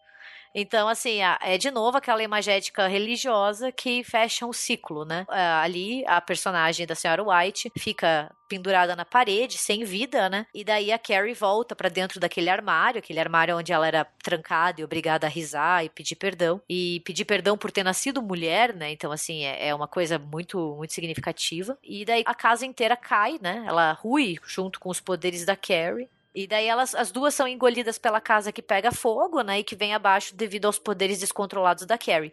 Eu acho que é um final muito dramático, que funciona bem para um filme. E daí vem assim aquele aquele mas não acabou ainda, né? Parece que o De Palma fala assim: "Mas esperem, ainda não acabou". É quase um slasher, né? Assim, Exato. Sim, Tem demais. um último susto. Confira se o assassino realmente morreu, né? E daí a gente tem, depois que, que acontece isso, né, o, o último susto do filme, que é quando a Sue volta, e daí a gente percebe que a Sue é a única que sobreviveu, né? Todos os seus colegas foram mortos, a Carrie e a Margaret foram engolidas pela própria casa, e daí ela aparece caminhando, né, pela rua em uma atmosfera de sonho e fantasia, assim, você vê claramente que tem uma, um componente de fantasia ali. E, de novo, ela tá incorporando uma imagem virginal e pura, né? Ela tá descalça, com flores na mão, com o cabelo solto, traz um longo vestido branco. E daí ela, ela se assemelha até a uma noiva caminhando pro altar. Não sei se vocês sentiram isso, assim. É, tem uma forte conotação religiosa, ela entra na, no terreno em que se encontrava a casa das White, ela se ajoelha, deposita as flores em cima dos destroços, e daí, nesse exato momento, a mão ensanguentada da Carrie rompe o solo e segura o seu braço, né? A câmera vai se distanciando e o filme acaba com a imagem da Sue reconfortada pela mãe, dando a entender que era um sonho, né?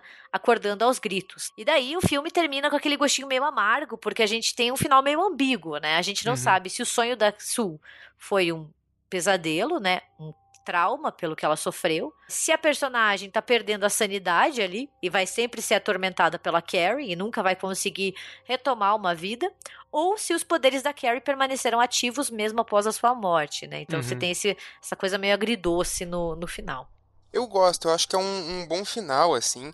Ge- geralmente, esse o Stephen King não ficou brabo que mudaram, né? Eu- Geralmente, ele, alguns ele fica bem, bem não, puto. ele gosta dessa adaptação do Carrie. Ele sempre fala bem dela. Ele, ele sempre cita, né? O, eu acho engraçado que sempre que ele vai falar mal do, do Iluminado, ele cita o, a quebra do De Palma, ele faz um elogio, assim. Aí pensando no lado prático também, foi um filme que ajudou ele pra caralho, né? Sim, Porque sim, o filme foi feito, porra, dois anos depois do, do, do lançamento do livro e com certeza catapultou demais o nome dele, assim. Foi né? muito Então, rápido, assim. Ele tem mesmo E- que agradecer o De Palma. Sim, sim.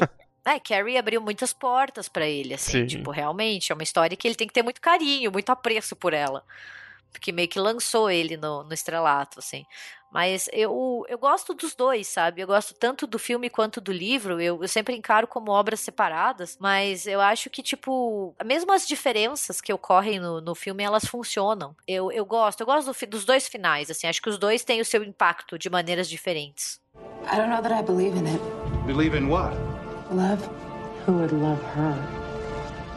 Bom, e nem só de filmes originais Hollywood sobrevive, né? A gente tem várias continuações e refilmagens, e não foi diferente com Carrie, né? Ali em 1999, a gente tem o A Maldição de Carrie, que ele tenta dar uma, uma continuação, porque você vê de novo a personagem da, da Sue Snell. É a própria Amy Irving, né? Ela reprisa o papel, então ela volta é, 23 anos depois para ser a Sue, né? Então o filme conta com isso, apesar de ser tenebroso de roupa.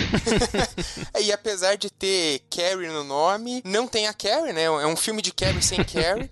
Ele tem a Rachel, que é uma adolescente que também ela é um pouco deslocada dessa vida mais social é, no colégio.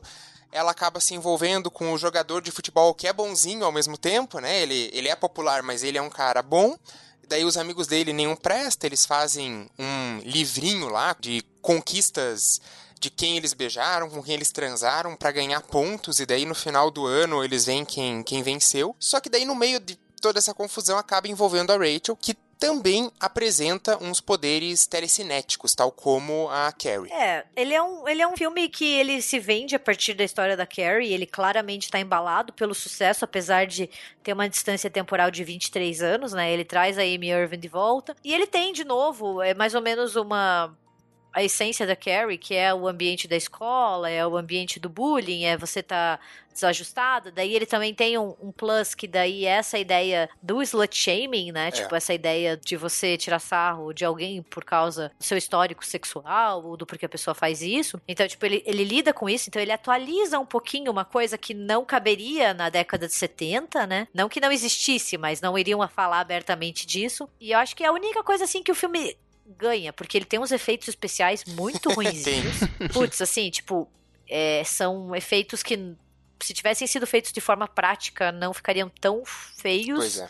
Eu acho que eles já lançaram feios. É aquela coisa que já sai em 99 datada. 20 Dava anos de um depois fica de pior ainda. Pra fazer. Exato. É, é, é, o grande problema do, do CGI, né? De final dos anos 90 e começo dos anos 2000, é. que, olha só, a gente pode, pode fazer tudo de computador.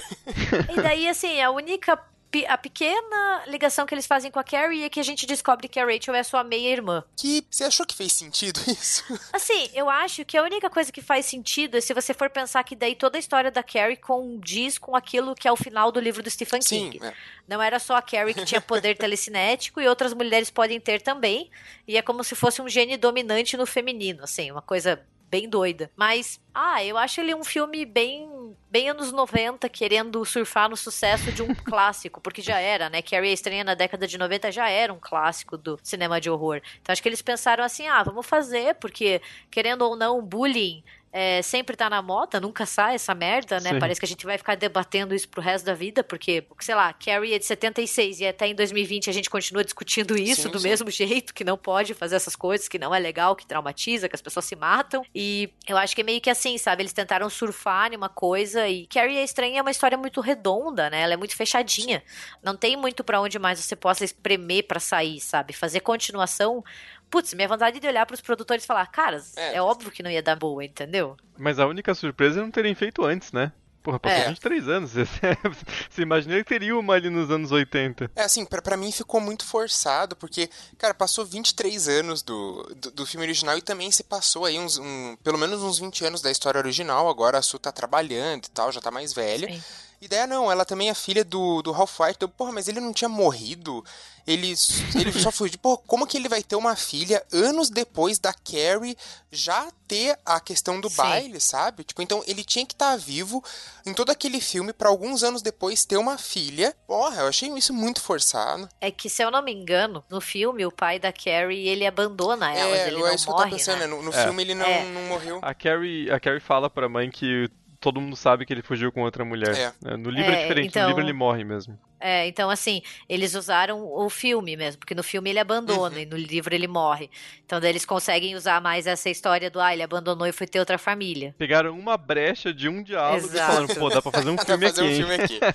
Aí, ó, galera. Na real, eu acho que eles podiam ter feito um novo filme usando essa, essa premissa do bullying, né, do slut shaming, e de- porque também são temas atuais, sem ser Carrie, entendeu? Poderia ser uma não- coisa Sim, diferente, sim. mas né, Mas quem não vende, oportunismo, né? Não vende. oportunismo nós tá aqui. Só falando É. da, da adaptada cena do baile desse filme, que daí é uma festa numa casa onde eles mostram é, uma fita né, da, da Rachel é, transando com o menino lá que ela tá se envolvendo. E daí ela, em vez de ter o sangue, você tem a tatuagem dela vai crescendo, se espalhando pelo corpo. E daí ela fecha as portas. E, cara, os CDs vão voando nas pessoas e cortando as horrível. pessoas.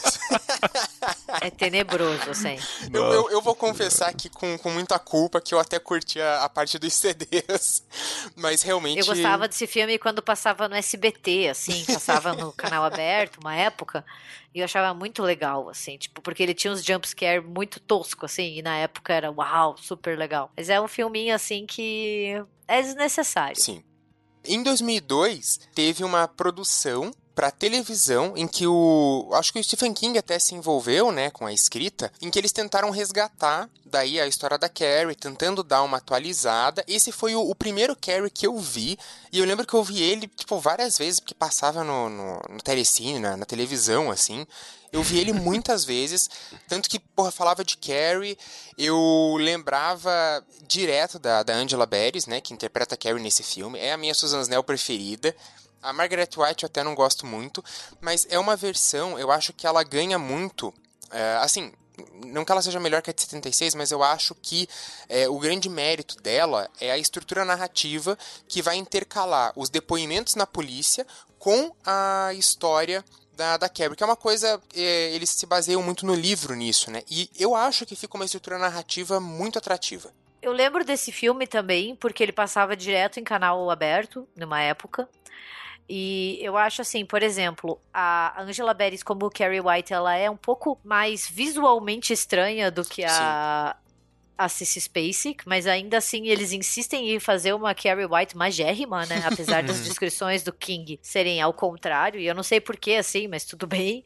E daí no, no remake de 2013 não vamos nem falar, né? Porque colocar a Chloe Grace Moretz como Carrie a estranha é de cair o cu da bunda. Mas eu, eu acho que ele é um filme ok, assim. Eu acho muito difícil comparar, porque querendo ou não, por mais que o filme do De Palma tenha várias falhas, ele ainda é um filmaço, Sim, e ele é um Sim. filme que ditou muito o tom do que seria cinema de horror pelas próximas décadas. E se você assiste ele até hoje, ele é um filme que envelheceu muito bem, assim, em visu- efeitos visuais, em questões assim, tirando assim aquilo que a gente já conversou sobre a câmera, né, de ele transformar as alunas tudo em umas ninfetas no começo do filme. Mas já era ruim nos anos 70, né? Nem que envelheceu É. mal, né? Assim, sempre foi errado, né? Mas tecnicamente ele é um filme que envelheceu muito bem, assim, e ele dita um tom muito. Ele, foi, ele é um filme muito influente até hoje, assim, não tem muito o que Sim. dizer dele. É que a segunda metade dele é muito melhor que a primeira, mas é a impressão que você fica no final, então acaba.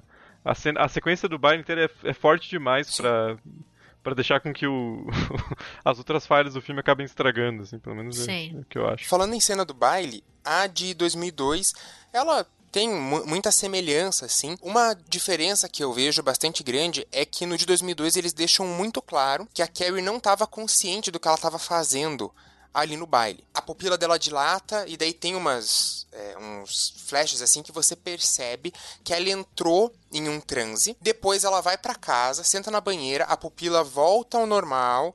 Daí você percebe que ela tá voltando, a mãe dela chega e ela fica, mãe, o que que aconteceu? Eu não, eu não me lembro de nada. Também, assim, o contexto de 2002, talvez eles tenham puxado isso mais claro, porque você já tinha tido a questão lá de, de Columbine e outras questões de, de tiroteio, então talvez você fazer uma Carrie tão vingativa por ter recebido bullying, matou os colegas, talvez ainda fosse um tema é, um pouco espinhoso, assim. Então talvez eles tenham optado por essa questão de, porra, vamos fazer uma, uma Carrie que ela não estava tão ciente é, do que ela estava fazendo ali. Ela entrou num transe e ela não matou intencionalmente. Tanto que o final ele é um pouquinho mais pra cima tirando a, a morte de, de todo mundo que morre no baile, né? Mas tirando aquelas centenas de mortes, o final termina um pouquinho para cima porque a Carrie foge, né? A, a Susan encontra ela, faz uma respiração boca a boca, né? Depois que a Margaret White tenta afogá-la na banheira. E a Carrie foge. Depois a gente vê ela com uma peruca loira, assim, tentando uma vida nova em outra cidade. Então acho que eles dão uma, uma terminada menos trágica. Embora morra gente pra caralho, né? é, pequeno detalhe. Falando agora do filme de 2013, né? Eu acho que ele acontece o contrário do que eu falei do filme de 76, né? Eu acho a primeira metade do filme surpreendentemente boa, até, é, porque ele vai um pouco mais na narrativa do livro em si, ele não tem os recortes e não tem as, é, as entrevistas, mas ele tem umas cenas que dão um contexto a mais do que tem no 76. Por exemplo, a gente vê a relação do Chris com o pai, dela que aparece na escola para tentar né, fazer com que a filha dele vá para o baile, né, tem essa, esse conflito com o diretor. Eu acho que a relação da Carrie com a mãe é tem mais cenas e ela é um pouco mais bem construída. Não que não seja no, no filme anterior, mas a Julianne Moore também é uma excelente Sim. atriz, a Chloe Grace Moretz também é, é ótima. É, apesar do que a gente falou, que ela também está super num padrão de beleza. Pelo Exato. menos ela é bem mais nova, ela tinha tipo 15, 16 anos quando o filme foi feito, então, sabe, assim, pelo menos dá um pouquinho mais essa, essa insegurança da, da adolescência, eu, eu consigo sentir um pouco melhor, mas a hora que começa a cena do baile, eu acho que o filme é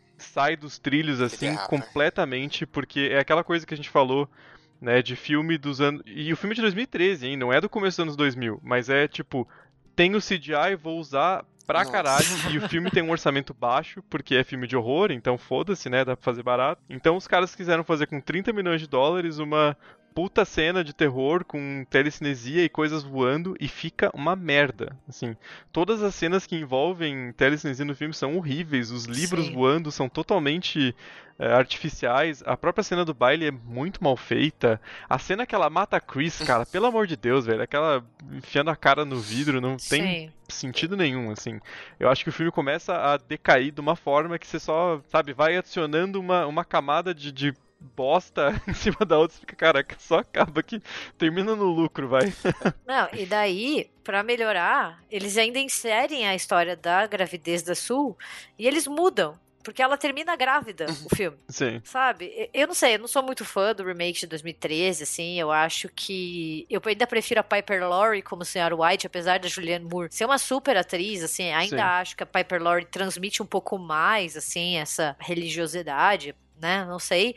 E, e eu acho assim, a Chloe Grace Moretz é uma boa atriz? Ela é, mas ela não é uma Carrie White, entendeu? ela não é desajustada, é. ela não tá fora de padrão. Mas assim, também não é um filme terrível. Também é. reforço, reforço minha opinião. Acho muito difícil mexer na história da Carrie depois de tanto tempo e depois de um filme tão bom quanto o do De Palma. É, o, o, eu concordo bastante sim com a, com a visão do Thiago, que foi também o que eu senti. Eu, eu gosto muito do primeiro ato desse filme, assim. A cena de chuveiro eu acho muito boa. Eu gosto de, de como vai. Eu porra, apaixonadíssimo pela Chloe Grace Moretz, não, apesar desse filme aí, mas eu não vou criticá-la por coisa de fã mesmo.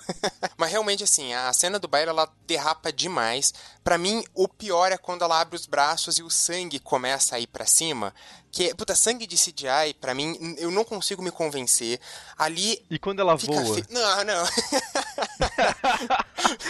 puta que pariu. É, é que eu acho que talvez eles tenham pretendido uma referência visual a uma questão de Jean Grey, assim, de mutantes, porque, ah, tá falando de jovem desajustado, Sim. a gente tá aí revivendo X-Men e tal, porra, pode fazer uma referência a isso, tanto que ela usa as mãos, né, para mexer as coisas, mas, cara, não, não dá, não dá. E a parte que ela voa, daí, daí vai longe demais. É, é que o filme, o filme não sabe o que ele quer, é, é. na minha opinião, porque o começo dele é muito mais próximo ao livro, né? Não, legal, você quer fazer uma, uma transposição mais próxima ao material original? Bacana, você justifica um pouco, pelo menos, o fato de você fazer um remake. Só que aí ele se perde porque a segunda metade do filme 76 é muito forte, não dá para você Sim. ignorar. E aí ele vai total na, no filme 76. Ele não faz a destruição da cidade, é, ele faz a cena da, da morte da, da da Chris bem parecida com o que é no filme de 76. A morte da mãe dela é igual também. Então é um filme que fica meio nesse meio termo, assim. Ele não se justifica. É um, é remake totalmente desnecessário. Porque ele faz ele refaz metade do livro e metade do filme. Sim. de 76 não faz sentido nenhum. não tem lógica. E fora o magneto que ela vira no, na metade do filme. Começa a voar e vira malzona, assim, né? Tipo, não condiz com a personagem construída no, no Levanta no metal, filme, né? esquenta metal. The other kids, they think I'm weird. I don't want to be. I want to be normal. Bem, gente, esse foi o nosso episódio sobre Carrie a Estranha. Eu vou fazer um jabazinho, eu vou deixar linkado no post no site é, o que eu já escrevi sobre Carrie, assim, eu já analisei esse filme várias vezes. Exaustivamente, digamos. Exato, assim, na minha, na minha dissertação eu até utilizei imagens, o que facilita um pouco, às vezes, pra gente entender, né, as coisas, a questão da semiótica, as referências imagéticas, então eu vou deixar linkado aqui. E contem pra gente nos comentários, no Facebook, no Twitter ou no Instagram o que, que vocês acham, se vocês gostam de Carrie, se vocês já leram o livro, se vocês acham o remake de 2013 desnecessário ou não. e acho que é isso. Obrigada por nos acompanharem por mais uma semana. E até a próxima quinta. É isso aí, gente. Obrigado pelo carinho, pela atenção e até quinta que vem. Até.